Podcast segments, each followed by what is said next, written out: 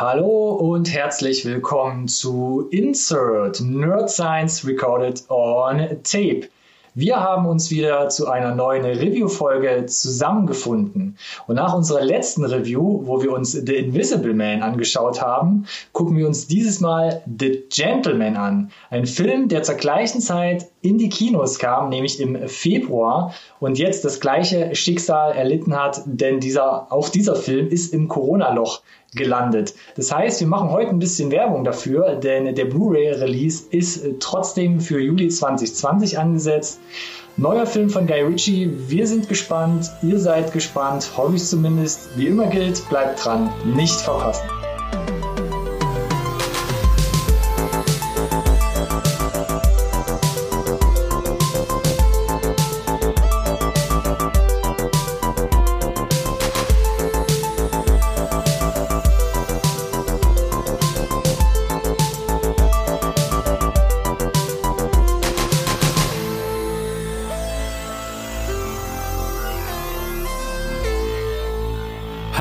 Herzlich willkommen da draußen zu einer neuen Folge Insert Nerd Science Recorded on Tape, dem einzigen Podcast über Filme, die ihr wirklich braucht.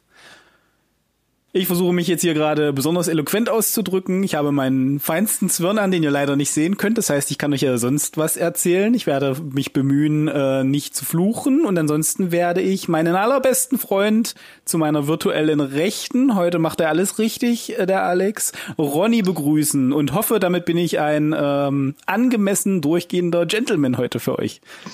Was für eine charmant reizende Anmoderation, lieber Alex, zu meiner akustischen Linken. Spoiler, tut, was man die kann. Hälfte war gelogen davon. Aber, und das ist das Lustige daran, wir werden nicht verraten, welche. ja, du hast es schon gesagt. Äh, neuer Guy Ritchie-Film. Eigentlich erstmal eine Sache, wo man mal ja, aufhorchen sollte. Ähm, wir hatten ein Auge drauf tatsächlich, schon vor dem Release, aber wie du es auch schon im Intro gesagt hast, irgendwie dann auch so ein bisschen untergegangen. Ich hatte es tatsächlich mir vorgenommen, noch ins Kino zu gehen und dann, ja, weiß ich nicht. Also erste Woche habe ich es irgendwie nicht hingekriegt und dann war, glaube ich, auch ganz schnell, hat man dann eher geguckt, was, wie sich die Situation so entwickelt, da draußen in der Welt. Und Hast du auch nicht gesagt, dass, dass es keine ähm, OV-Vorstellung gab damals? Zu de, genau, das war das glaube ich so das Problem, dazu. warum ich die erste Woche nicht gehen konnte, weil da ich, äh, also habe ich halt einfach keine OV-Vorstellung gefunden, hatte gehofft, dass sich das vielleicht noch ergibt dann so in, in Veröffentlichungswoche zwei oder drei. Manchmal klappt das hier in der Kölner Region dann doch. Ist es aber für mich zumindest dann nicht mehr dazu gekommen, leider. Deshalb, äh, ja, fand ich es interessant, dass äh, zumindest für den Rest der Welt äh, es ein ja, VOD-Release gibt, ein digitales Release äh, zu den Zeiten jetzt aktuell. Und du hast es ja schon angedeutet, leider bisher bei uns äh, digital nur zum Vorbestellen oder dann eben die Blu-ray im Juli. Nichtsdestotrotz äh, haben wir uns gedacht, wenn er schon irgendwie im Kino untergegangen ist, werden wir unseren ähm, Disney-gleichen Einfluss geltend machen als einzigen Podcast über Filme, den ihr wirklich braucht äh, und äh, über The Gentleman reden heute. Am 27. Februar kam das Ding in die Kinos, also am exakt gleichen Tag wie der Invisible Man, über den wir das letzte Mal gesprochen haben. Ja. Ist auch eine und dann, Frechheit, wer das gewürfelt hat übrigens. ne? Also ein Lee Wanell-Film ähm, sollte man großflächig irgendwie mindestens vier Wochen mal Platz machen, wie bei einem, wie bei einem Marvel-Film, meiner Meinung nach. Aber leider, wie gesagt, gleiches Schicksal erlitten beide Filme und alle Filme, die danach auch kamen, ins Corona-Loch mitgerissen wurden. Ja, und dementsprechend so die Auswertung ja so ein bisschen über die Planke gehen lassen. Ne? Oder einfach, ja, ein bisschen vor die Wand gefahren dadurch, muss man ja leider sagen. Aber die genauen Zahlen können wir uns ja gleich nochmal angucken. Wie gesagt, Amazon Prime Deutschland zum Beispiel, die haben den Film gelistet, vorbestellbar, was das auch immer heißt bei denen. Aber der Blu-ray-Release ist jetzt erstmal für Juli 2020 angesetzt. Also für alle, die den Film noch nicht gesehen haben, hier vielleicht schon mal ein kleiner Ansporn oder eine Warnung. Lasst euch auf jeden Fall überraschen. Ähm, wie immer gehen wir unser Programm durch und zum Schluss gibt es das Fazit für alle, die die Kapitelmarke drücken wollen, weil sie es nicht mehr aushalten können. Aber ich glaube, wir fangen erstmal mit dem Standardprogramm an und äh, fassen doch mal kurz zusammen, um was es geht, oder? Aber bitte, bei Gentleman, da kann man sich ja irgendwie alles vorstellen und nichts. Ja, und auch bei der Synopsis, äh, also bei dem Verfassen der Synopsis, muss man gucken, was man mit reinnimmt und was nicht. Ich probiere mal was. also, The Gentleman. Über Jahrzehnte hat sich Michael Pearson ein gigantisches Marihuana-Imperium in England aufgebaut. Nun scheint für Mickey endlich die Zeit reif, um das Geschäft abzustoßen und sich endlich in den Ruhestand zu begeben. Doch mit der Ankündigung, sein lukratives Geschäft zum Verkauf stellen zu wollen, lockt er allerlei umtriebige Gestalten an. Nicht nur muss sich Mickey nun mit der sonst so unliebsamen Konkurrenz abgeben, auch ungestüme Kleinganoven, gierige Zeitungsreporter und die russische Mafia wollen ihm plötzlich an den Kragen. Ich persönlich finde, das hast du ganz hervorragend gemacht. ja, an dem, also an, an, dem heutigen Tag besonders hervorragend. Oh, äh, oh, okay. fasst, es, fasst es tatsächlich sehr, sehr schön zusammen. Nimmt nicht so wirklich viel vorne weg. Ähm, Im Prinzip alles, was man im Trailer potenziell auch aufschnappen kann, der aufmerksame Zuschauer. Äh, von daher äh, beide Daumen hoch von meiner Seite. Ich hoffe auch, damit so ein bisschen die Quintessenz äh, herausgefischt zu haben, weil es halt auch schwierig. Ich glaube, da kommen wir gleich ein bisschen in der Analyse drauf, weil der Film ja an sich mh, mm, doch schon komplex erzählt wird, so möchte ich es mal ausdrücken. Ach ja, ja, okay. Kommen erzählt wir wird. Gleich, erzählt ja, wird. Kommen wir, kommen wir gleich zu noch, ja. Ansonsten ähm, Stab und Besetzung. Gucken wir doch mal kurz, ähm, von wem der Film noch so ist und wer insgesamt alles mitgespielt hat. Wir haben schon gesagt, neuer Guy Ritchie-Film. Der hat hier ausschlaggebend ähm, das Regieruder übernommen. Ähm, Guy Ritchie, kurz abgegrast, kam um die Jahrtausendwende, ne, so auf dem Bildschirm 1998, Bube, Dame, König, Gras massiv eingeschlagen damit. Ja, cool, auch cool, Gangster, Gangsterkomödie. Ähm, Schauspieler wie Jason Statham und Vinnie Jones zum Beispiel, ja, Ex-Fußballer da irgendwie. Die sind da eigentlich so durch die Decke äh, gegangen damit, ja. Durch ihn im Prinzip oder mit ihm durch die Decke gegangen, so ein bisschen, ja. Dann folgte Snatch 2000, da hat er nochmal so halb einen draufgesetzt, weil auch viel größeres Cars, Brad Pitt unter Brad Pitt, anderem ja. dabei. Ja, ähm, auch Kultklassiker geworden. Mhm. Dann ging es so ein bisschen hin und her, hat ein, zwei Sachen probiert. Ähm, Rock'n'Roller 2008 ging dann nochmal in die gleiche Richtung. Mhm. Und so danach, so die letzten zehn Jahre hat er sich so, finde ich, so ein bisschen, wenn man in die Vita guckt, so versucht, ein bisschen auszuprobieren, oder? Da folgten dann Filme so wie Sherlock Holmes zum Beispiel. Mhm.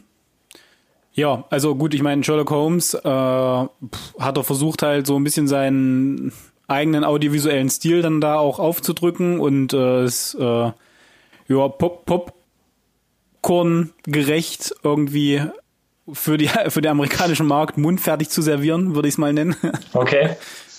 Ja, wird ja auch immer noch gemunkelt, dass es noch einen dritten Teil geben wird. Also irgendwas ja, scheinen sie da ja. ja. richtig gemacht zu haben, mit Robert Downey Jr. auch. Äh, ja, kann man gut finden, muss man aber nicht, glaube ich.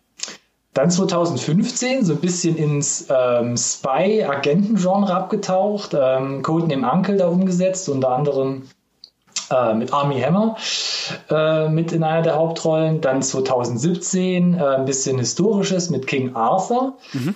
Äh, ja, und letztes Jahr, wir hatten es ja auch mehrmals in der Sendung, dann Aladdin, die Realverfilmung für und von Disney übernommen. Und das ist natürlich schon mal eine ganz eigene Hausnummer. Ja, definitiv. Und du hast so gesagt, er hat sich in verschiedenen Genres ausprobiert, aber dass er dann tatsächlich äh, den Regiestuhl übernimmt für Aladdin, habe ich echt nicht kommen sehen. Nee, nee. Das war nochmal eine, ja, das ist nochmal ja. eine ganz, ganz eigene Nummer. Und ähm, fleißig auch weiterhin dabei. Ähm, das nächste, was ansteht, ist ein Film namens Cash Truck. Der soll 2021 in die Kinos kommen. Also nach wie vor fleißig. Da meines Erachtens waren da auch schon die Dreharbeiten angelaufen. Jason mhm. Statham unter anderem auch dabei. Ja. Und äh, Scott Eastwood und zum Beispiel Josh Hartnett ähm, spielen ja. mit. Der lebt noch tatsächlich. Ähm, ja, also der ist äh, Guy Ritchie super fleißig, wenn du dir das wirklich mal anschaust. Aladdin 2019, Gentleman 2020 und jetzt Cash Truck initial geplant für 2021. Ja. Da bleibt kaum Zeit zum Luftholen und äh, ich glaube Taika Waititi irgendwo, die können sich ein virtuelles High Five geben. Auf jeden Fall. Ähm, wie gesagt, es gab schon Bilder vom Dreh. Ich habe aber nirgendwo Infos gesehen, ob das Ding schon abgedreht wurde, bevor jetzt wahrscheinlich der Shutdown kam. Ähm, ist quasi ein Remake äh, von Le Convoyeur, ein, einem französischen Film von 2004, unter anderem mit Jean Dujardin. Ähm, ja, mal gucken, was dabei rumkommt und wann das Teil dann tatsächlich bei uns dann in den Kinos landet. Januar 2021 stand es jetzt fest. Mal gucken, ob sie es halten können. Mhm. Drehbuch auch, äh, glaube ich, federführend Guy Ritchie ja. übernommen, aber zwei Freunde so ein bisschen aus seiner engeren Umgebung, glaube ich, die allein aus seinem Dunstkreis, ähm, die da schon bei ein, zwei Produktionen mit, mitgearbeitet haben, ähm, unter anderem Ivan Atkinson und Man Davies. Die haben da noch äh, anscheinend ein paar Ideen oder Überarbeitungen mit beigesteuert. Kommen wir zum Cast. Bitte. Gucken wir uns mal kurz an, wer alles mitspielt. Mickey, die Hauptperson, gespielt von Matthew McConaughey. Weiß nicht, muss man da noch viel sagen? Ich glaube nicht. äh, fassen wir es kurz ähm, zusammen, glaube ich. Ähm, spätestens ähm, ja, Weltruhm erlangt mit einer Oscar-Auszeichnung für seine Rolle in Dallas Buyers Club. Ähm, da mega viel abgenommen, sich runtergehungert, war ja für viele, für viele ein äh, Schock, auch weil er so ein bisschen sein Prince Charming und Sunny Boy äh, Image dadurch ein bisschen verloren ja, er hat. Er hat ja lange Zeit in vielen Romcoms mitgespielt. Genau, es gab ja so den genau. Running Gag, dass er durch keinen Film durchkommt, ohne mal eine Shirtless-Szene zu haben. Fand ich aber auch immer witzig, weil gerade so 90er Jahre ist er ja relativ auch mit ernsten Rollen groß geworden, so Contact oder die Jury. Ja, also, definitiv. Und dann eine komplett andere Nische reingegangen, ne? Ja. aber äh, scheint sich ja gelohnt zu haben, sonst gäbe es nicht so viele davon. Sehr interessant, was danach kam, also speziell auch nach Dallas Buyers Club, da war es auch immer so ein bisschen, naja, äh, his und mit, ne, sage ich mal wieder. Mhm. Ähm, und das führte dann unter anderem bis 2019 oder in 2019 zu ähm, Hauptrolle in Serenity im Netz der Versuchung. Da hat er zum Beispiel die Nominierung bekommen für die Goldene Himbeere als schlechte, schlechtester Schauspieler an der, an der Seite von Anne Hathaway. Ja, da 2014 Oscar gewonnen hat, du jetzt hier nochmal den, den, die goldene Himbeere rausholst, um die, die Waagschale wieder in seinen Gunsten zu kippen, möchte ich nur nochmal erwähnt haben, dass es ein Skandal ist, dass er für die Performance in Interstellar nicht irgendwie noch äh, irgendeinen äh, Award abgeräumt hat. Weil Auch noch erwähnenswert, ja. Was er da abfackelt, ist schon ziemlich, ziemlich cool. Ähm, seine rechte Hand wird im Film verkörpert hier in The Gentleman von äh, Charlie Hunnam, der spielt den Ray. Ähm, da musste ich mich auch erstmal wieder lange zu, zurück entsinnen, dass er ja äh, quasi die Hauptrolle gespielt hat oder eine der Hauptrollen in Hooligans von 2005 ja. an der Seite von Elijah Wood. Hat er so ein bisschen den, den Redelsführer da gespielt. Ja. Hatte ich gar nicht mehr auf dem Schirm. Was ich noch auf dem Schirm hatte, da ist auch für mich so ein bisschen auf die Weltbühne oder so in mhm. meine filmische Bühne getreten, Sons of Anarchy, sechs Jahre lang da den den Motorradrocker gespielt. Ich kann nicht verstehen, wie hier in deiner Liste, ich schaue in die Notizen und bin schockiert, Pacific Rim nicht erwähnt hast. Pacific Rim. Gut, dann für dich auch gerne nochmal erwähnt, Alex. Ähm, Hauptdarsteller im Pacific Rim. Mein Gott. Gut, ich fahre fort. 2017 dann, Hauptrolle King Arthur, also die erste Zusammenarbeit so mit Guy Ritchie. Und unter, unter anderem zuletzt gesehen in der Netflix-Produktion Triple Frontier, wo wir ja auch ähm, drüber gesprochen hatten. In unserer ja. langen Insert-Historie mittlerweile.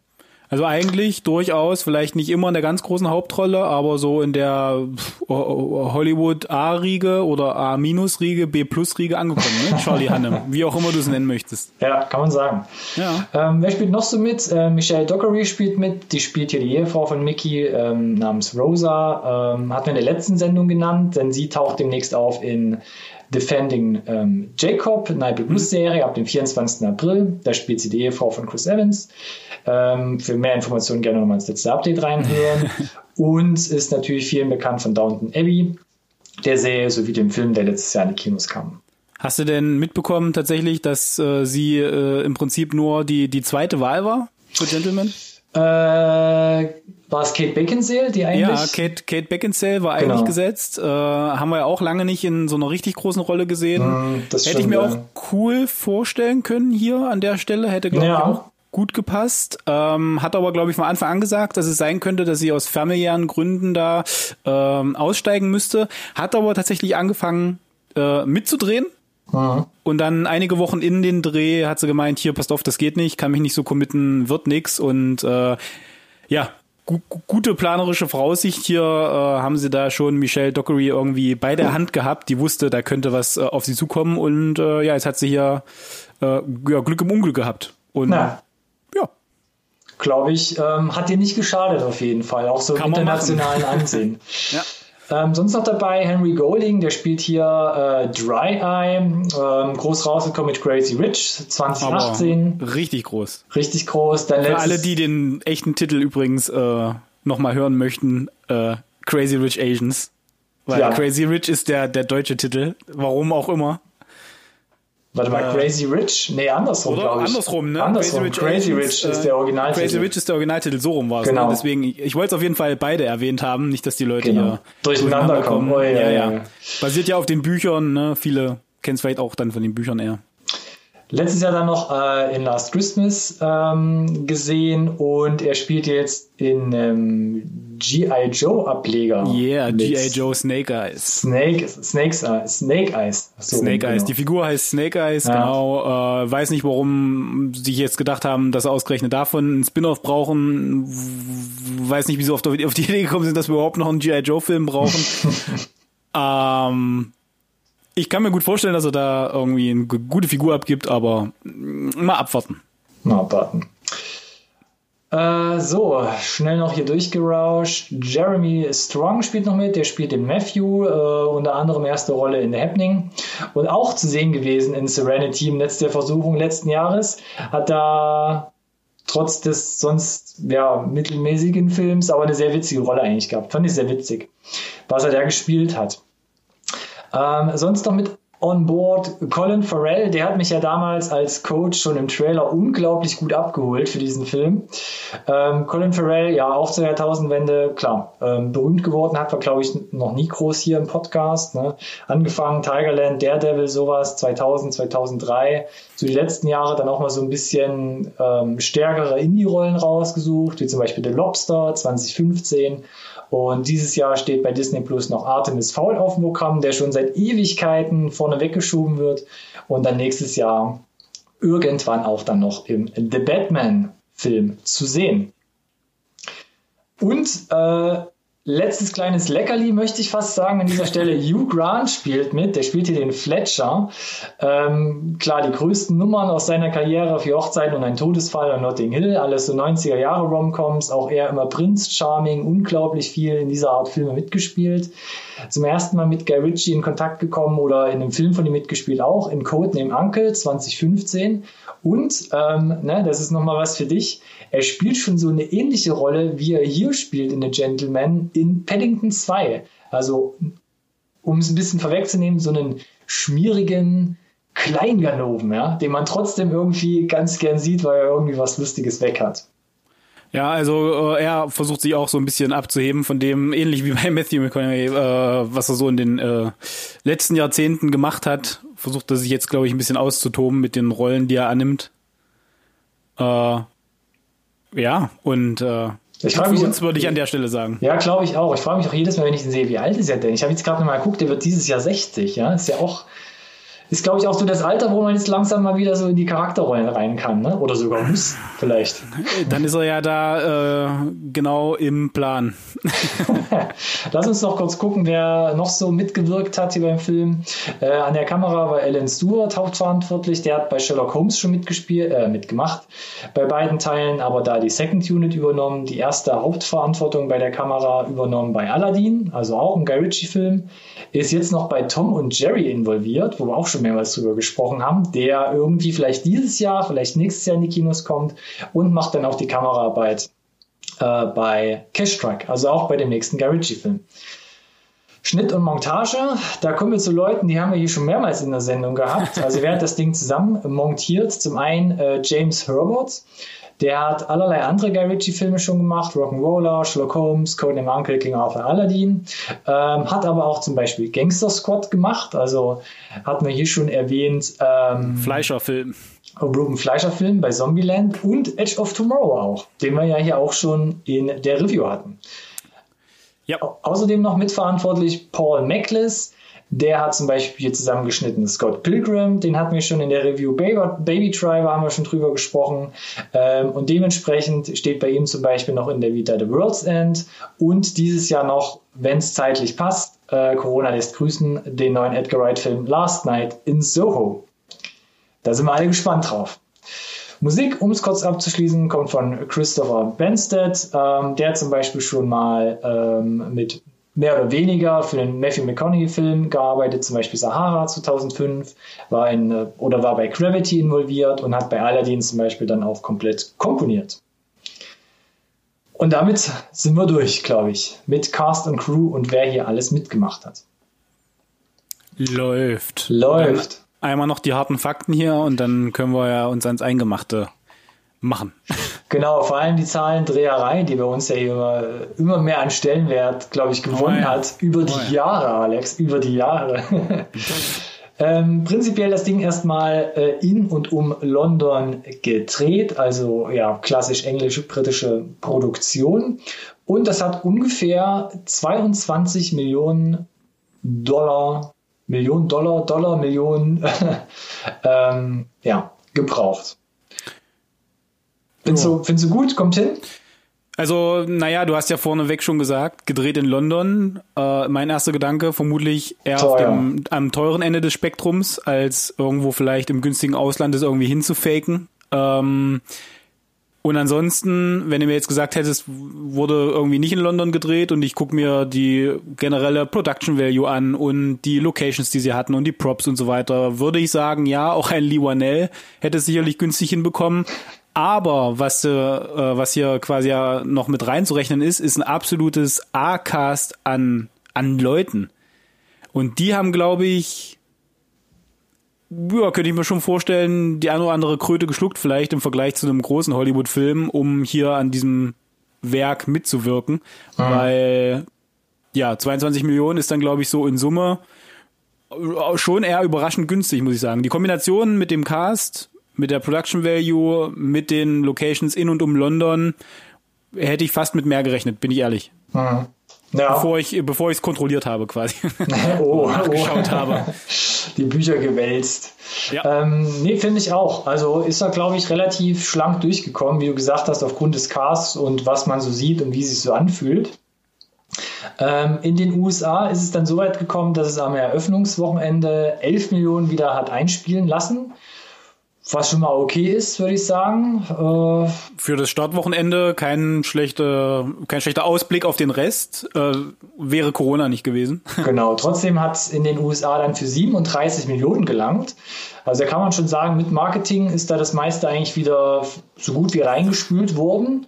Könnt ihr mir auch vorstellen, ja. Und weltweit sogar insgesamt, bevor der Shutdown kam, dann 115 Millionen. Und das ist doch mal eine Nummer, wo man sagen kann, klingt nicht schlecht. Das ist auf jeden Fall eine Nummer, die nicht schlecht klingt. Und äh, du hast es ja auch gesagt, gleichzeitig an den Start gegangen mit Invisible Man. Bei dem sahen die Zahlen ja so unterm Strich dann ähnlich aus. Mhm. Von daher ähm, zwei kleinere Produktionen ähm, gleichzeitig an den Start gegangen und für alle dann doch irgendwie genug vom Kuchen übrig gewesen. Mhm. Und auch trotz Corona die Filme ein kommerzieller Erfolg erstmal geworden für alle Beteiligten. Ähm, vielleicht wäre die Reise noch steiler gegangen für beide auch, ohne Corona oder wenn Corona nicht gewesen wäre. Sicherlich, ja. Also ich fand es nur noch ganz lustig tatsächlich, als ich mir für den Rest der Welt nochmal äh, die Verteilung angeschaut habe. Äh, ganz weit vorne dabei natürlich UK, 15 Millionen da eingespielt und fast 17 in Russland. In die Russland? Russen stehen, die Russen stehen auf Guy Ritchie offensichtlich. Fand ich auch sehr interessant. Okay. Tatsächlich. Ja, das und was man, nicht schlecht. Genau, und was man hier immer nicht so äh, vergessen darf bei diesen ganzen Budgets, äh, China ist ja mittlerweile ein richtig großer Big Player geworden, ne, wo auch immer viel Budget mit reinkommt und äh, die waren, glaube ich, zu dem Zeitpunkt schon ausgenockt, so weitestgehend. Mhm. Ne, also Kinos geschlossen, Quarantäne in vollem Effekt. Äh, also da wäre auf jeden Fall noch Luft gewesen und dann wären die ja hier alle vor Lachen nicht mehr in den Schlaf gekommen, glaube ich, mhm. mit dem Geldregen.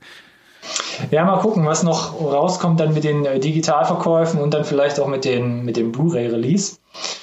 Ähm, da wird ja wahrscheinlich im Endeffekt auch noch ein bisschen was zusammenkommen. Mhm. Gut, soviel zu den Zahlen, würde ich sagen. Dann Komm, ich sagen, legen wir los, ne? Nehmen wir das Ding mal auseinander. So. so, ich habe mir versucht, mal hier zwei, zwei Hypothesen zusammenzureimen, um so ein bisschen sich da dran langhangeln zu können oder um die Leute schon mal so ein bisschen heiß zu machen. Ja. Und zwar behaupte ich, The Gentleman beweist, dass Guy Ritchie unzertrennlich mit dem Genre der Gangsterkomödie verbandelt ist. Und These mhm. Nummer zwei ist, The, Gen The Gentleman ist ein starker Genrefilm und einer der besten Streifen des jungen Kinojahres 2020. Okay, meine Güte. Dann äh, den, den, den Thesen müssen wir jetzt erstmal gerecht werden in Kommst der nächsten halben Stunde, würde ich ne? sagen. Ne? Nee, überhaupt nicht. Ich habe da mega Bock drauf gerade. oh, ja, ja, ja, ja, okay. Die nachfolgenden Sendungen verschieben sich um circa 45 Minuten. äh, ich hoffe nicht. Wir müssen das ja schon mal ein bisschen, äh, ja. Ja, komm, wir, Ko wir, Konsumbau runterbrechen irgendwie für wir, Leute. Ja, wir gehen ja immer hier so ein bisschen unsere Pro- und Kontra-Punkte durch. Okay. ich habe ein paar äh, Pro-Punkte, ich habe aber auch ein paar Kontrapunkte, in der Tat. Oh mein Gott. Oh mein Gott. Und ich schmeiß, komm, ich schmeiß direkt mal los. Also was mir an, an Pros gut gefällt bei The Gentleman, äh, ist das Drehbuch. Das Drehbuch hinsichtlich, ähm, du merkst einfach, das ist so ein Guy Ritchie Heimspiel. Es ist, ähm, er kann sich, glaube ich, frei austoben. Ähm, du merkst es in der Gangart, ähm, vielleicht auch speziell im Vergleich zu größeren Studioproduktionen wie Aladdin oder King Arthur. Es ist gewalttätig, es ist explizit, ähm, es ist nicht so unbedingt politisch korrekt. Es gibt wesentlich übertretere Charaktere als natürlich in diesen großen Studioproduktionen. Ähm, dadurch aber auch, ähm, weil es wieder so ein Genre-Ding ist, knackige, kultige oder vor allem kultige Dialoge. Und ähm, er macht noch so einen besonderen Kniff hier bei The Gentleman. Es ist so eine vielschichtige Erzählung durch Parallelerzählungen, Rückblenden, teilweise auch alternative Darstellungen von Szenen. Und ähm, das hat er einfach alles schön so in so einen Sack geschmissen, zusammengeschnürt und dann uns dann auf der Leinwand präsentiert. Und das fand ich, hat er echt gut gemacht. Ja, also dem kann ich mich komplett anschließen, dass ich fand das Drehbuch auch saustark. Damit steht und fällt der Film 100 Prozent natürlich. Ähm, und man merkt auch, und da kommt, kommen wir wahrscheinlich wieder so ein bisschen zurück zum Budget, ist ein eher kleines Budget. Du hast auch gesagt, ist vermutlich auch, wenn du ähm, an Produktionsstudios herantrittst mit dem Drehbuch, vielleicht auch ein bisschen sperrig für die zu schlucken, dass sie sagen, das ist nicht vom, vermutlich nicht so Mainstream geeignet. Da gibt es sicherlich Leute, die das mega abfeiern, was du da machst. Mhm. Aber so richtig viel Geld verdienen können wir damit nicht. Ne? Ist ab 18, ähm, ist schon ähm, vielleicht hier und da ein bisschen, du musst halt dranbleiben. Vielleicht äh, kommt nicht jeder mit dem Kontrast klar zwischen dem der Gewalt und dem Humor. Ähm, aber unterm Strich muss ich sagen, auch wenn er viele Genres ausprobiert hat, äh, und da kommen wir auch dann wiederum zu deiner These.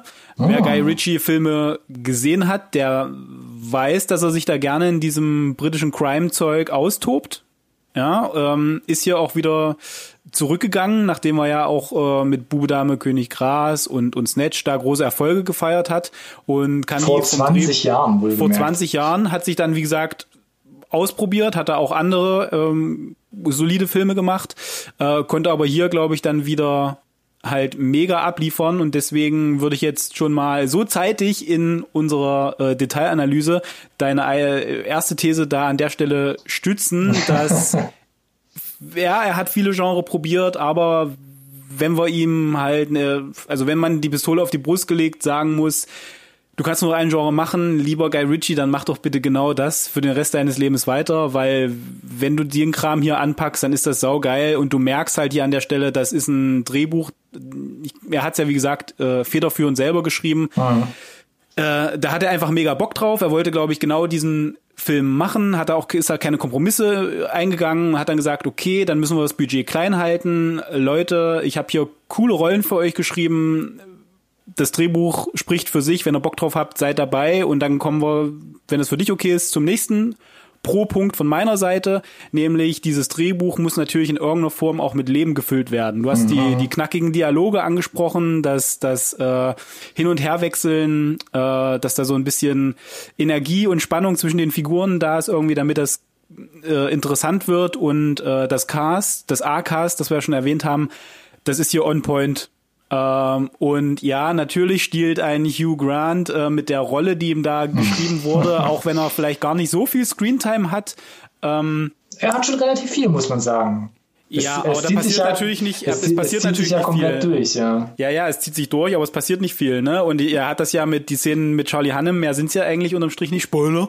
Ähm, die, die, die wurden ja in vier Tagen abgedreht. Ist ja unglaublich eigentlich, mhm. wenn du dir überlegst, wie viel. Ähm, das ist Dialog, eigentlich ist ein Kammerspiel, muss man sagen. Ja, wie viel Dialog da auch passiert, äh, ne, ist natürlich vier Tage äh, schon auch beeindruckend und äh, dass er auch in der Lage ist, Hugh Grant, wenn man ihn noch nicht so in anderen Rollen gesehen hat, in dieser Rolle erstmal wahrzunehmen, klarzukommen damit, dass der da auch, dass er jetzt sowas macht und dann auch noch festzustellen, dass der da auch noch verdammt gut drin ist, vielleicht besser als in dem ganzen anderen Kram, den er gemacht hat, das ist natürlich schon spannend. Und so ist das mit allen anderen auch, ne? Also Matthew McConaughey habe ich, weiß ich nicht, spielt er überhaupt oder äh, ist der im Prinzip eigentlich irgendwie so ein so ein der, der geborene Drogenboss, keine Ahnung. Äh, und also wie gesagt, äh, bis in das kleinste Nebencast, finde ich, ist das hier on point besetzt und äh, ja, du hast Colin Farrell vorhin auch schon angesprochen. Der hat definitiv nicht genug Szenen, weil äh, wann auch immer die Szenen da sind, äh, ist mir die Kinnlade runtergeklappt. Und mhm. nochmal, ja, dass du brauchst gute Schauspieler und ja, du brauchst ein gutes Drehbuch, aber wenn beides halt wirklich zusammenkommt, dann passiert die Magie, wie wir sie hier sehen. Also ich kann das nicht genug betonen, dass das hier echt zu einem ganz großartigen Symbiose zusammengekommen ist. Hatte ich ja, wie ich habe es ja vorhin gerade eben schon erwähnt, Colin Farrell, wo ich ihn im Trailer damals ja. gesehen habe, habe ich schon gesagt, uh, das gefällt mir unglaublich gut. Vor allem, und das ist nochmal der Appell an alle, auch wirklich versuchen, das Ding im O-Ton zu gucken.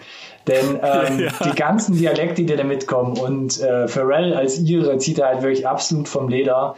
Ist halt einfach saugeil, ne? Und er ja. spielt da so einen ähm, abgewichsten ähm, ähm, Boxtrainer. Ja, Boxtrainer aus, mhm. aus der Gegend, aus der Hut, ja, der sich da halt von keinem da so schnell irgendwie ans Bein pinkeln lässt und den Kids dann auch gerne mal eine mit, mitgibt, wenn die da nicht. Ja, wenn, aber wenn er weiß halt, genau, äh, er ist halt die, derjenige im Prinzip, der dafür sorgt, dass die Kids halt nicht auf die schiefe Bahn geraten, genau, ne? fühlt sich genau. halt entsprechend für die verantwortlich. Eine Instanz daher, quasi. Ja, und äh, all das, was wir jetzt schon gesagt haben, ne, ähm, es gibt halt Szenen mit ihm und, und so ähm, vielschichtige Figur mhm. mit den Szenen, die er hat, äh, da, da hingezaubert. Also so dreidimensional gemacht mit eigentlich verhältnismäßig wenig durch ähm, auch eine interessante Erzählstruktur. Ja, also auch durch das Drehbuch gestützt. Ja. Ähm, ja. Wo ich aber trotzdem nochmal genauer drauf eingehen muss, ist wirklich Hugh Grant. er ist für mich, er ist für mich so ein, was die Schauspielriege angeht, eigentlich so mit das Highlight im Film. Weil viele sagen, auch du hast jetzt ja. gerade erwähnt, so Matthew McConaughey und ähm, Charlie Hunnam sind so, ja. sind so teilweise die Sternchen, aber ich muss echt sagen, ich würde da quasi die Performance von Hugh Grant eigentlich noch oben on top stellen, weil er trägt ja auch zum gewissen Teil halt den Film mit, weil er ja quasi aus einer Art Erzählersicht irgendwie so, muss man es mhm. fast erwähnen, eigentlich ja. die Filmhandlung so nebenbei erzählt. Ja. Und wie du es schon erwähnt hast, auch ähm, wie er es spielt. Und es erinnert ein bisschen so, also ich behaupte stark, er hat in Paddington 2 diese Rolle geübt und ist quasi jetzt für den großen, für eine komplette 120 Minuten Performance jetzt perfektioniert, ist halt einfach saugeil, ja. Und er hat ja auch irgendwie für diese fünf Minuten, die sich komplett über diesen Film erstrecken, irgendwie 40 Seiten Skript. Also ja. er erzählt unglaublich viel und es hat dadurch auch zu Beginn ein unglaublich hohes Tempo, aber er macht das so geil und er sorgt dann teilweise auch wieder für Lacher und das ist einfach so gut. Ich ich kann deiner deiner Meinung da 100, also kann ich 100% nachvollziehen, äh, gerade weil die anderen natürlich glänzen können, weil das Drehbuch ihnen auch Szenen geschrieben hat, in denen sie sich quasi austoben können. Gerade mhm. Charlie Hannem äh, ja, hat da eine super schräge Szene teilweise, wo, de, wo sie die rein, ihn reinwerfen und er halt voll ähm, sich entfalten kann. Mhm. Äh, Hugh Grant haben wir gesagt, äh, viel erzählen eigentlich ja gar nicht so gut in Filmen. Äh, eine Location gefühlt, ne? Du hast das Kammerspiel erwähnt und dann dafür zu sorgen, dass jemand wie Ronny sagt, aber eigentlich äh, hat er das besser gemacht als alle anderen, äh, das muss er halt auch erstmal hinkriegen. Mhm. Ne? Das hätte auch total in die Hose gehen können, total langweilig sein können ja. und äh, umso wichtiger, dass es nicht nur nicht so ist, sondern dass es genau das andere Ende des Spektrums erreichen konnte. Ja, genau. So geil. Was du auch gerade erwähnt hattest, war, er, äh, Guy Ritchie musste wahrscheinlich keine Kompromisse eingehen, weil kleines Budget, Miramax hat es produziert und ihm wahrscheinlich der freien Lauf gelassen. Und ich finde, das merkst du halt auch in der Umsetzung. Also gerade was das Visuelle oder das komplette Paket angeht. Und das ist ähnlich wie wir es bei Edgar Wright hatten, wo wir auch schon so die Parallele hatten zu äh, Tarantino im großen Beispiel oder Wes Anderson im Indie-Beispiel. Du hast auch hier das Gefühl, es ist wie so eine Art Autorenfilm. Also du hast, spürst du dieses Handeln und dieses Kreative von Guy Ritchie mhm. so in allen in allen Kategorien wieder. Es zieht sich durch den Look, durch ein, zwei Ideen, die sich dann einbringen von ihm in der Gestaltung. Ja. Äh, du hast einfach dieses vertraute Guy Ritchie Gangster-Komödien-Dingens-Feeling. Und was hier, finde ich, bis jetzt so mit am krassesten durchkam, ist dieser dieser Style hinsichtlich, boah, wie ne, ich, mir fällt gar kein Wort ein, aber dieses, dieses britische aufs Auge, ja, also was, was sie tragen für, Schuhe, für Kleidung, ähm, die Muster, die Farben, die Einrichtung von den Häusern, ähm, wo sie spielen ähm, und was du alles siehst, das ist so alles in einem Mix, dass es so unglaublich urbritisch alles aussieht und trotzdem in diesem Gangstermilieu spielt. Ähm, das ist äh, so ein Ding, das zeichnet echt auch seine Arbeit aus. Und das ist hier wirklich so, ähm, ähm, wie, wie, soll ich sagen, so, ja, so ein Meilenstein von ihm, wo er das wirklich, glaube ich, on point halt auf die Leinwand kriegt. Definitiv, ne? Also natürlich hat es äh, das Ganze auch äh, so satirische Züge, mhm. wo er sich selbst auch, ne, äh, und als Brite irgendwie da mit durch den Kakao zieht. Ja. Aber es, es wirkt trotzdem nicht so, als, als würde er sich schämen, sondern es wirkt eher schon so, als wäre er schon auch stolz drauf und ja. Äh, ja. möchte das auch präsentieren. Und das finde ich halt, äh, deswegen fand ich es ganz schön, dass du Autorenfilm gesagt hast. Das, das passt tatsächlich ähm, ganz gut hier an der Stelle auch. Und äh, ja, also was soll ich sagen? Guy Ritchie erstmal da an der Stelle solides Ding und dann, wie gesagt, trotz des kleinen Budgets auch technisch alles einwandfrei. Ja. ja. Äh, du hast es dann auch erwähnt, das entsprechende Setdesign, die, die Kostüme, äh, der Fokus sitzt. Äh, und, äh, ich wollte es gerade nicht erwähnen. Was ich, was ich ganz schön fand tatsächlich, weil mh, das gerne mal bei den Guy Ritchie-Filmen in den, in den großen Action-Szenen ähm, hat er sich gerne mal an so diesen, diesen Slow-Motion-Szenen äh, verloren, möchte ich es mal sagen. Ah. Also die, die, teilweise gab es die in Sherlock Holmes, äh, in King Arthur, in Aladdin, in ich weiß gar nicht. Äh, ja, also in den großen Produktionen hat er die eigentlich immer mit drinne gehabt. Äh, hier nicht. Und trotzdem hat man gut gemerkt, dass es ein Guy Ritchie-Film ist. Mhm. Ähm, und ich dachte immer, okay, das zeichnet Guy Ritchie aus, dass er dieses Slow-Motion-Kram, überzogene Action drin hat. Viele mögen das nicht. Hat er hier weggelassen, hilft, glaube ich, auch, das ein bisschen besser verdaubar zu machen für alle, die zum Beispiel sagen, ach, Guy Ritchie, nee, kann ich nichts mit anfangen. Gebt's euch sicherheitshalber. Ja, von daher äh, ist das von, mir, von meiner Seite auch ein Pluspunkt, dass er da Guy Ritchie geblieben ist, aber es trotzdem ein bisschen reduziert hat. Falls es Sinn macht. So, ich hätte jetzt aber auf der anderen Seite noch ein paar Kontrapunkte. Oh, mehrere. Nee, ja, es ist so fließender Übergang und und ist so ein bisschen die, die, die Schattenseite von einigen Pluspunkten, möchte ich mal meinen. Mhm. Ähm, denn wo ich ein, zwei Schwierigkeiten hatte oder wo ich da, wo ich danach halt überlegt habe, was, was gefällt mir oder wo hat es mir jetzt an ein, zwei Stellen zu einer vielleicht Höchstwertung, sage ich jetzt mal, so ein bisschen gefehlt, sind dann doch so ein, zwei Drehbuchschwächen auch wieder. Zum einen, und das ist natürlich völlig Auslegungssache, ähm, habe ich schon erwähnt, der der Film ähm, legt am Anfang unglaublich hohes Tempo vor. Von der Erzählung, von dem Spektrum der Charaktere, von ähm, ähm, von den Erzählungssträngen, wie das zusammenläuft und da muss man halt echt am Ball bleiben. Und ich glaube, das kann halt bei einigen dazu führen, vor allem wenn man es in OV guckt, ähm, dass man vielleicht am Anfang ein bisschen abgehängt wird oder dass es ein bisschen anstrengend vielleicht sogar ist. Auf der einen Seite könnte man natürlich wieder auslegen, na, dann guckt man ein zweites Mal und, und der Wiederschauwert ist umso höher. Ähm, das kann natürlich auch sein. Ähm, deshalb, ja, ist so ein bisschen zweischneidiges Schwert oder Klinge. Ja, also für alle vielleicht tatsächlich, schaut es euch in OV an. Wenn ihr Probleme habt, teilweise mit dem äh, dicken britischen äh, Akzent, dann hämmert euch die Untertitel mit rein, geht auf Nummer sicher im Zweifel, dass er wirklich ähm, die, die Quintessenz vom Plot mitbekommt. Aber gerade durch das hohe Tempo am Anfang äh, wird halt schon eine gewisse ja, Komplexität in der Geschichte auch erreicht, die mhm. vielleicht sonst nicht so möglich wäre. Und äh, wenn du einmal quasi dann die Spielregeln äh, äh, verstanden hast äh, vom Film, äh, ist dann dadurch natürlich der, der Payoff wenn diese ganzen Erzählstränge, die da irgendwie aufgemacht werden, wieder wieder zusammenkommen, umso größer. Von daher äh, lohnt es sich tatsächlich da am Anfang dran zu bleiben. Und ich fand die Erzählweise, ich hatte da tatsächlich auch Bock drauf. Für mich war das war das knackig. Äh, ich fühlte mich jetzt nicht überfordert, aber ich verstehe verstehe, was du meinst auf jeden Fall. Ja, mhm. ja, ja. Also man muss auf jeden Fall am Ball bleiben, führt aber dazu, yes. dass es, glaube ich, dadurch ein unglaublich kurzweiliger Film auch ist. Also man, mhm. ich hatte eigentlich nie das Gefühl, dass irgendwie Längen oder so drin sind. Richtig, also es ist kein Berieselfilm überhaupt nicht. Du musst schon dranbleiben, mhm. ähm, aber belohnt einen am Ende, ja. Genau. Ähm, Belohnung am Ende muss dann jeder für sich selbst entscheiden, an sich, ähm, weil ich finde, der Film, das ist so ein zweiter kleiner Negativpunkt, prinzipiell erzählt er jetzt nichts Neues, ne? das muss man halt relativ klar sagen. Also es ist so, wenn man das so sagen kann, eine klassische Gangsterposse. Es gibt halt so einen bösen Mob, der wird so ein bisschen als Heldenfigur inszeniert, mit dem soll man so ein bisschen, ähm, ja, für den soll man so ein bisschen Empathie hegen. Und dann kommen halt noch bösere Gangster, gegen die er sich wehren muss. Und das ist so dann ein bisschen diese Handlungsgrundlage, generell auch immer so ein bisschen von den Guy Ritchie-Filmen. Und das ist im Endeffekt ähm, auch dann, was die Quintessenz vom Film ist, wo, wo es ja eigentlich keine richtig gibt, ähm, ist jetzt nichts wirklich Neues.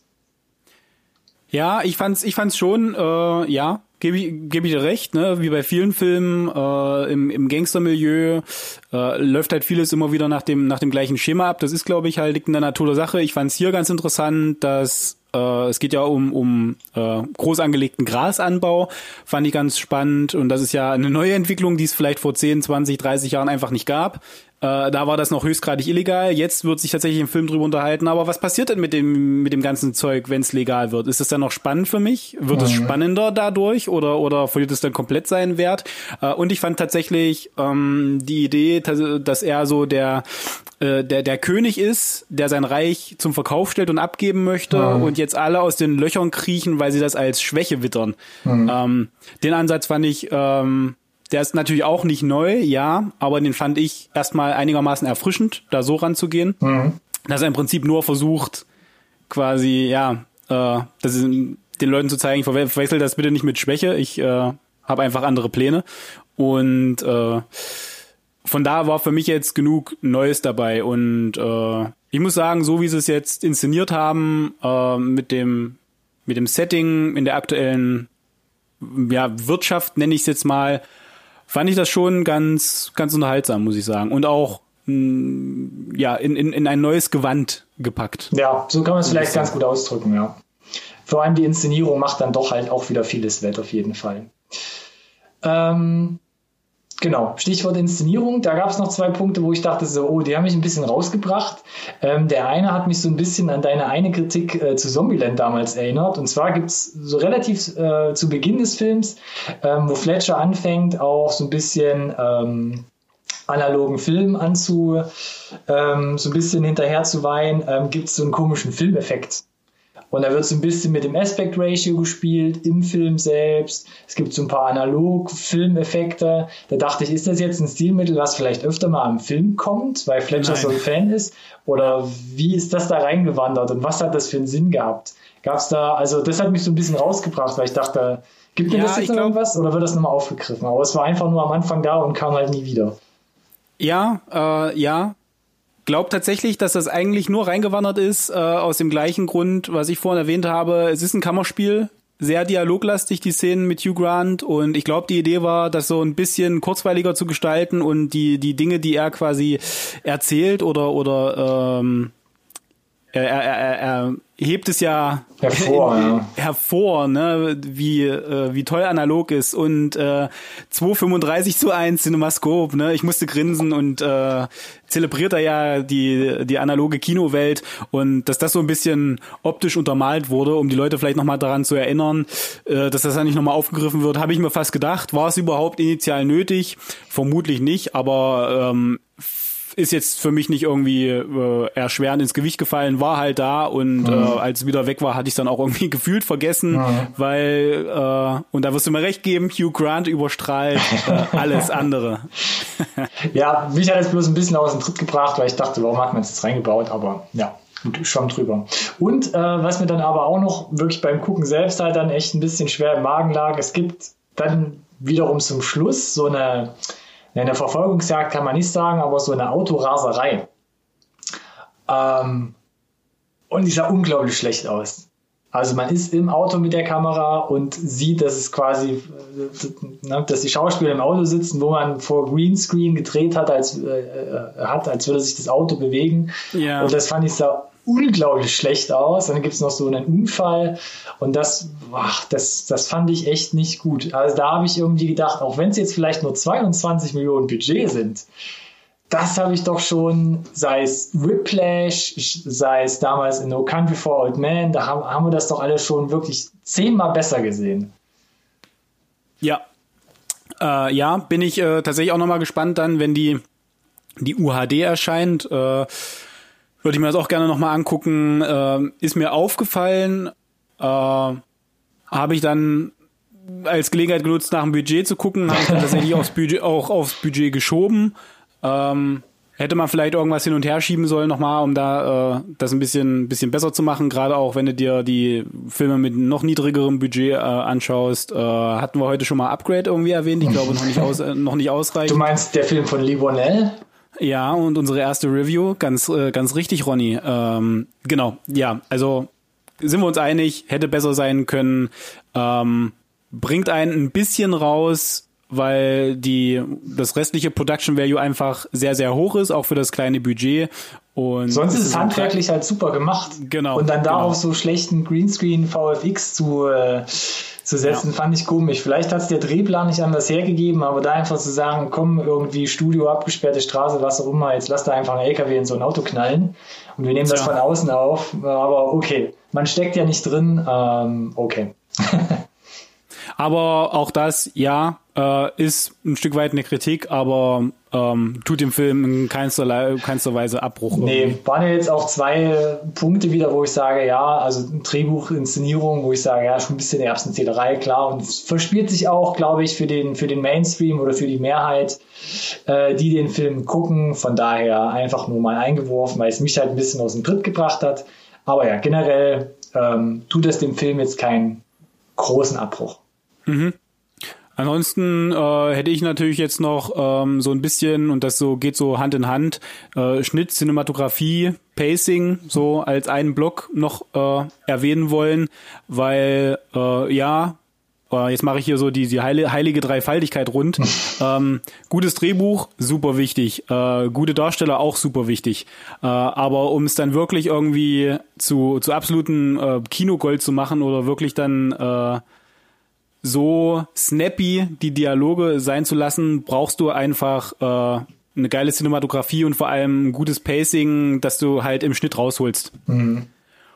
Und das ist hier halt gelungen. Und das äh, betrifft nicht nur die Dialoge natürlich, sondern auch teilweise da die, die Montagen, wenn, wie gesagt, dann äh, Fletcher da die, die, die, die Rückblenden beginnt ja. äh, und du hast irgendwelche äh, weiß ich nicht, Überwachungsszenen. Das ist alles so irgendwie kurzweilig äh, aneinander gepackt, die, dass ich teilweise mich an, an, an Heist-Movies, an zum Beispiel Oceans oder so er, erinnert gefühlt habe. Ja, guter Vergleich, glaube ich, ja. Hat, hat äh, auch den Film noch ein bisschen größer gemacht, mhm. fand ich.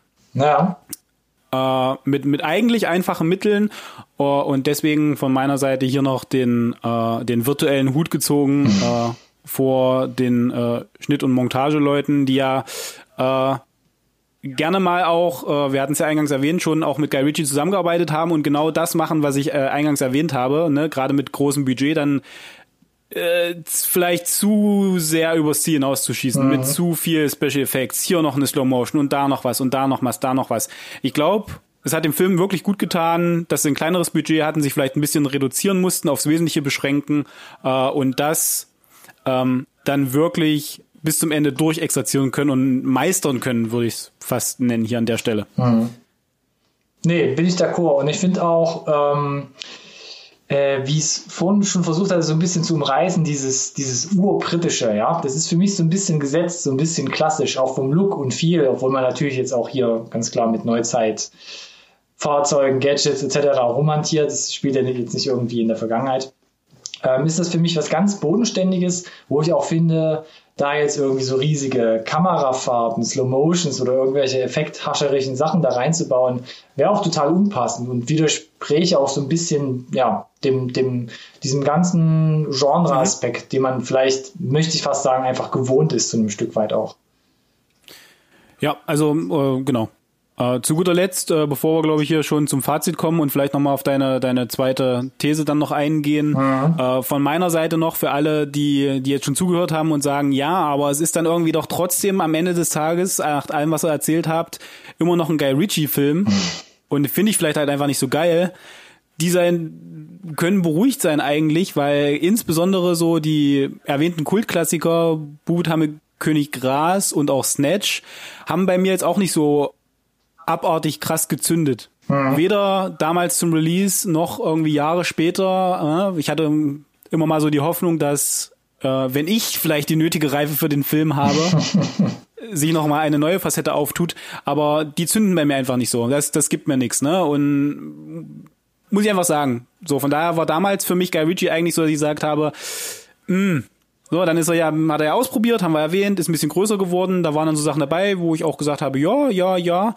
Und äh, umso überraschender für mich, dass der ja für mich irgendwie gepasst hat wie die Faust aufs Auge. Also mit dem bin ich super klar gekommen, aber fühlte sich überhaupt nicht so sperrig an, wie ich das irgendwie bei den anderen Sachen den Eindruck also scheinbar ist der der der der nachgereifte Guy Ritchie äh, für mich besser verträglich geworden. Das heißt, für alle, die Angst haben, Guy Ritchie habe ich nicht so Bock drauf gebt ihm vielleicht trotzdem irgendwie eine Chance, tatsächlich. Äh, War das jetzt schon dein Fazit eigentlich?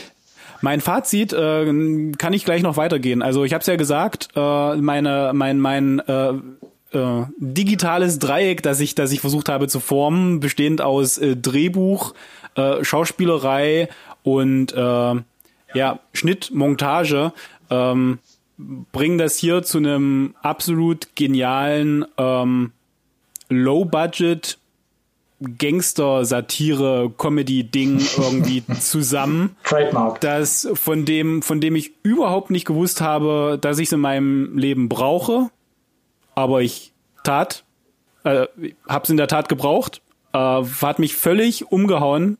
Äh, war absolut geflasht, weil ich überhaupt nicht damit gerechnet habe. Kam für mich mega gut zusammen alles.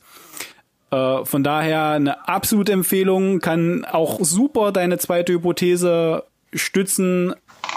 Vermutlich, wenn da jetzt nicht noch ganz krass irgendwas passiert, ganz weit vorne in meinen Top 10 2020, kann ich dir jetzt schon sagen, irgendwie Mitte, Ende April. Ähm, ja, absoluter Kultklassiker wird, also ja, die UHD ist am ersten Tag gekauft, gepreordert, wie auch immer. Ich kann da überall nur drüber schlabbern über den Film. Oh Mann. Fand ich echt stark. Oh Mann.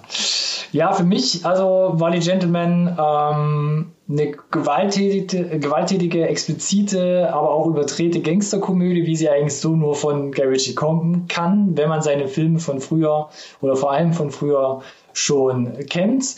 Ähm, und er garniert das hier mit, ex, mit einer extrem schnellen Erzählung, mit Rückblenden, die ist sehr interessant, aber auch dadurch künstlich, aber im positiven Sinne gemeint, äh, äh, ähm, ähm, künstlich noch ähm, aufbauschen und komplexer machen. Ähm, das könnte, wie gesagt, den einen oder anderen abhängen, ähm, ist aber doch ein sehr schönes Stilmittel, was das Ganze ein bisschen frisch und kurzweilig wirken lässt. Und ja, bis auf wenige Kleinigkeiten, die ich jetzt sogar hier versucht habe rauszupicken, ist es auch von meiner Seite eine klare Empfehlung, die man sich auf jeden Fall mal geben sollte. Und ich finde, im Umkehrschluss ist es so der Beweis für mich, dass Guy Ritchie hier, nach dem, was man auch in den letzten Jahren gesehen hat, was ja nicht per se alles schlecht war, aber dass das so ein bisschen sein Revier ist, wo er doch regelmäßig nachliefern sollte. Also ich wäre auf jeden Fall ähm, dafür und kann nur jedem sagen, ähm, ist ein Klick auf jeden Fall wert. Ah, sehr schön, sehr schön. Da machst du ja die Tür auf jetzt hier für einen Deep Cut. Hatten wir eine Weile nicht. Ronny, brauchen wir einen zweiten Teil? Ob es ein zweiter Teil oder Spin-off oder so werden soll. Wollte ich gerade sagen, so, pass auf. Ah, äußere dich nicht zum zweiten Teil, aber wenn ich dir jetzt sage, stell, Genau, stell dir vor, ein Spin-off mit Colin Farrell in der Hauptrolle. Das, das, hatte ich, das hatte ich vorhin schon im Kopf und wollte es erwähnen. Ich, ähm, ich glaube, ich würde so gerne mehr sehen, aber ich weiß nicht, ob das genug hergibt, um. Ach, ich weiß es nicht. Äh, ja, müsste man tatsächlich, also äh, steht und fällt, wir haben es gesagt, auch ne, mit dem Drehbuch mhm. äh, ist vermutlich schwer nochmal genauso zu wiederholen. Nichtsdestotrotz könnte ich es mir, glaube ich, tatsächlich vorstellen. Ja. Äh, spricht ja für die Figur und für Colin Farrell an der Stelle. Gerne aber auch ein anderer Film mit einer anderen Story, wo er vielleicht nochmal in der gleichen Rolle auftaucht. Wäre auch okay Oder so, ja. Irgendwie sowas, aber ja. Der Guy Ritchie kann uns ja gerne mal ähm, irgendwie kontaktieren und oder in die Kommentare schreiben. Wir sind natürlich für jede Interaktion offen. wie, wie findet der uns denn, Ronny? Wie der uns findet, na, er kann entweder hier direkt in unsere Podcast-Beschreibung reingehen, na, da gibt es auch die Links zu IMDb oder zu dem Trailer von seinem eigenen Film, ne? genauso wie für alle Zuhörer. Ansonsten sind wir natürlich zu erreichen und zu finden unter Instagram, Twitter und oder Facebook, immer mit Updates, Infos und Vorschau, Hörproben äh, zu unseren aktuellen Sendungen unter unserem Namen. NSRT Podcast. Und ihr könnt auch den gleichnamigen Hashtag verwenden, der da lautet NSRT Podcast. und ich sag's wie immer, das ist einfach, das kriegt jeder hin, vor allem wenn das Alex so schön vorträgt. Ja, also schreibt uns gerne auch gerne eine iTunes-Bewertung oder so mal irgendwann da lassen. Ähm, wir freuen uns auf jeden Fall. Hilft uns natürlich auf jeden Fall. bitte. Damit bitte. wir den Spaß hier gerne auch weitermachen. Ach, bitte, auf bitte sind wir nicht angewiesen. Aber wir freuen uns trotzdem. äh, ja, also hab mir äh, schon gedacht, äh, lohnt sich auf jeden Fall über den, den Film mal gemeinsam zu sprechen. Mhm. Äh, habe Recht behalten. Ähm, von daher weiß ich gar nicht. Bleibt mir gar nicht so viel anderes übrig, als zu sagen, vielen Dank. Ronny hat wieder großen Spaß gemacht. Äh, ging auch um eine einen, einen geilen Streifen einfach. Ich nehme deine Ergüsse immer gerne auf. Oh Mann, das wollte ich jetzt an der Stelle einfach, warte kurz, so stehen lassen. Okay, zur Not ähm. schneide ich es raus. Ja, dann. Ui, ui, ui. dann lass uns doch hier einfach den Sack zumachen, Alex. Dann würde ich sagen, nächste Woche wieder, gleiche Stelle, gleiche Welle, aber mit einem Update. Das klingt gut für mich. Dann bedankt. Bedankt auch Bleibt an alle da draußen und wir hören genau. uns, sehen uns Bis nächste nicht. Woche. Wir hören uns so, verdammt. Bis dann. ciao, ciao.